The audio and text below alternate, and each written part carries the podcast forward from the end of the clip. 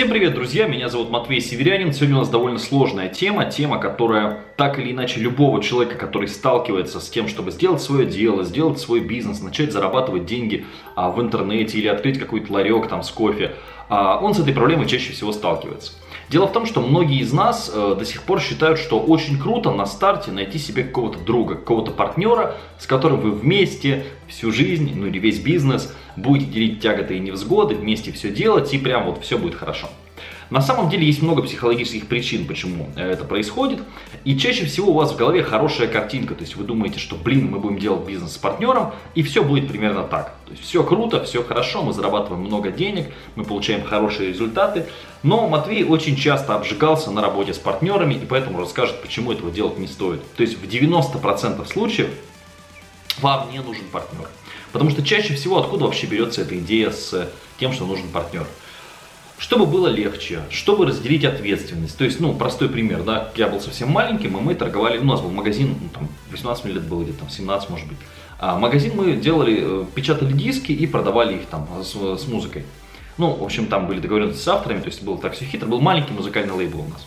Я нашел себе партнера, потому что, ну, то есть я в, в, те, в те годы думал, что нужно делегировать то, что не нравится. И я занимался сайтом, продажами, а человек отправлял посылки, паковал посылки и так далее. То есть, естественно, сейчас я понимаю, что проще было нанять сотрудника. Но в то время денег не было, я решил, что кореш будет этим заниматься. То есть я подумал, что я делегирую грязную работу. И каково было мое удивление, когда человек, который просто паковал посылки и отправлял их на почте, пришел и сказал, что он хочет больше денег э, с посылок, потому что он делает больше работы, чем я.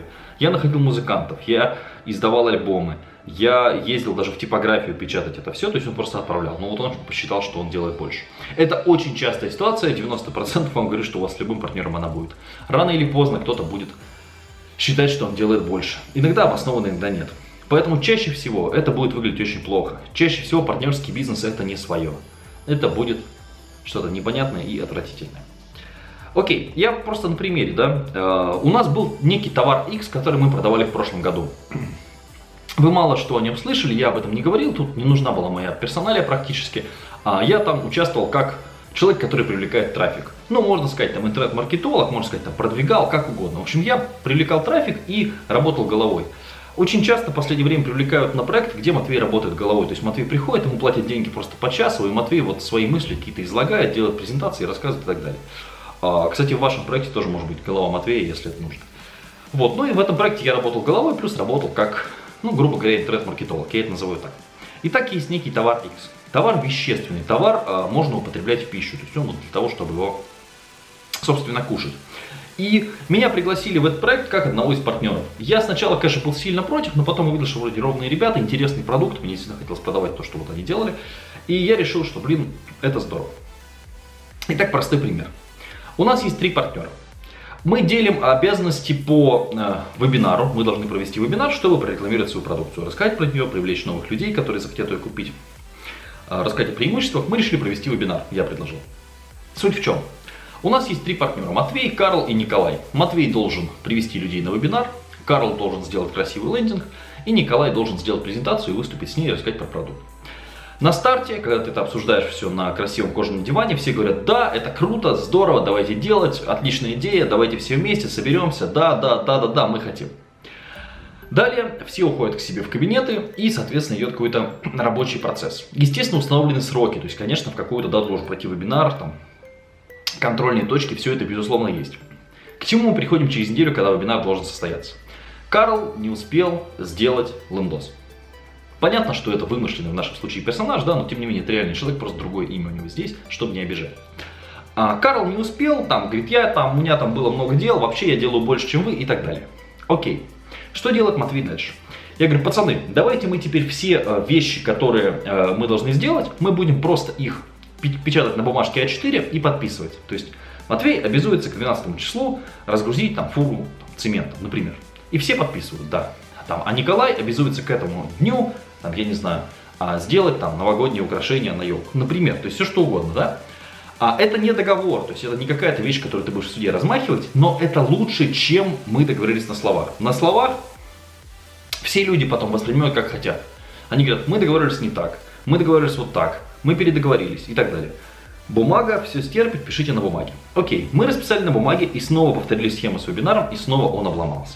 И дело в том, что если бы Карл, человек, который помешал, по сути, нам провести вебинары, а если бы это был сотрудник, он получил бы выговор, замечание, пинок под жопу, лишение премии. То есть есть какие-то механизмы, как на него можно повоздействовать. То есть каким-то образом его можно, вплоть до того, что можно стоять и тыкать ему в монитор, чтобы он делал. То есть варианты есть разные. Но когда это партнер, когда это такой же участник бизнеса, такой же владелец, у него появляется корона на голове, и он говорит, ха, ну ты же не будешь стоять и ты, то есть все, это уже невозможно, это другой статус человека. Поэтому сейчас, если бы я делал такой же проект, просто у меня нет такого продукта, да, то есть там все-таки продукт делал там Николай, да, а, я бы э, лучше делал это сам, лучше бы все были моими э, сотрудниками, я платил зарплату. Но часто в начале пути на старте бизнеса, чтобы сэкономить зарплату, люди, соответственно, привлекают вот таких партнеров. И возникают эти непонятные партнерские отношения. Ну, в итоге схема выглядит примерно так, да, как в старой сказке «битый не битого везет».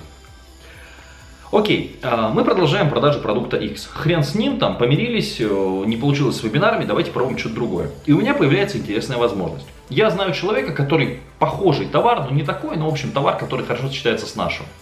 А, он а, ставит его в 17 офлайновых магазинов. У него есть договоренности, это сети, небольшие, региональные, но тем не менее в нескольких городах России, это Москва, Владивосток и наш, собственно, город Киров. Он ставит этот товар в три этих, в трех городах в 17 магазинов.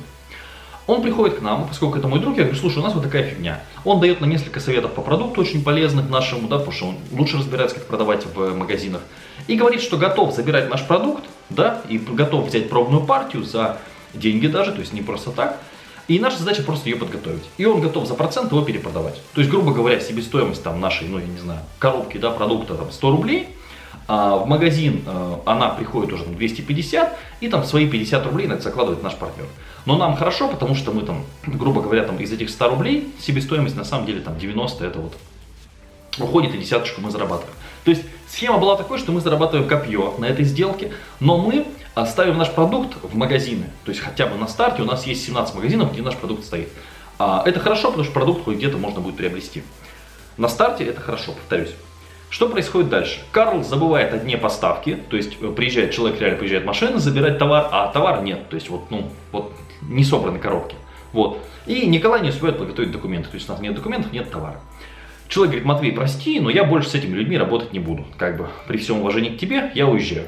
Все. То есть, вот две простых истории, их было чуть больше, да? Как партнерский бизнес, хорошие друзья, но я потом сказал, ребят, вы классные парни, с вами можно сидеть в ресторане, приятно что-то обсудить, съездить вместе в отпуск, но работать с вами я больше не буду никогда. Поэтому, естественно, получается такая классическая опять схема, да, из старой басни, теперь уже лебедь, рак и щука. То есть у всех в бизнесе свои цели. Чем больше у вас партнеров, тем больше у вас целей. Кто-то хочет больше свободного времени, кто-то хочет больше денег, кто-то хочет а, мотивирующий, красивый продукт, а кто-то хочет просто деньги зарабатывать. И, конечно, это не совпадает, и получается, что вы тянете в разные стороны. Поэтому всегда проще быть одному. Если партнер несет какую-то очень важную функцию, конечно, он может быть в бизнесе, но чаще всего он не нужен вообще. И дело даже не в том, что Карл и Николай плохие люди, да, и так далее. Дело в том, что просто они отдельно сделали по успешному бизнесу. У меня отдельно есть успешный бизнес, который не соприкасается с этим. Но у многих предпринимателей проблема в том, что они считают себя очень крутыми. То есть вот реально обсуждаешь малый бизнес, вроде бы он сделал какую-нибудь там, не знаю, юридическую контору. И он, я такой классный, я такой молодец. Но по факту чаще всего это просто ничего. То есть это чаще всего слезы, а, копье. И если ты берешь его в, в новый проект, если он сделал даже успешную юридическую контору, он не может сделать там успешный магазин музыкальных инструментов. То есть, ну вот у него не получается. Или он не может сделать там хороший сайт и так далее. То есть, все-таки у всех есть четкие спецификации и чаще всего, ну не получается просто это преодолеть. Что касается бизнеса с друзьями, родственниками и так далее, тут ситуация обычно еще сложнее. То есть на те ваши деловые отношения накладываются еще и ваши личные отношения. Я пробовал делать бизнес с родственниками в том числе, и я, честно говоря, больше никогда с ними не свяжусь. Или у родственника должна быть супер крутая квалификация, все должно быть супер хорошо расписано, чего чаще всего не бывает. То есть чаще всего все работает по принципу, а давай начнем, а дальше будет все хорошо. Если в одиночном бизнесе это может работать, да, то в партнерском коллективе всегда есть тот, кто больше работает, кто лучше, у кого выше квалификации и так далее. Повторюсь, даже если вы очень маленький, даже если у вас там совсем коротенький бюджет, у вас есть два варианта. Или делать все самому, вариант номер один, да, классический, или нанимать людей. Но э, брать каких-то партнеров, ну это отдельная история. Если интересно, про найм людей я тоже расскажу. У меня есть опыт. У меня работало до 8 сотрудников одновременно в офисе на постоянке. То есть людей, которых я видел, не говоря про фрилансеров, это уже вообще другая история. Приходите, я думаю, что будет интересно это обсудить. И ставьте лайки.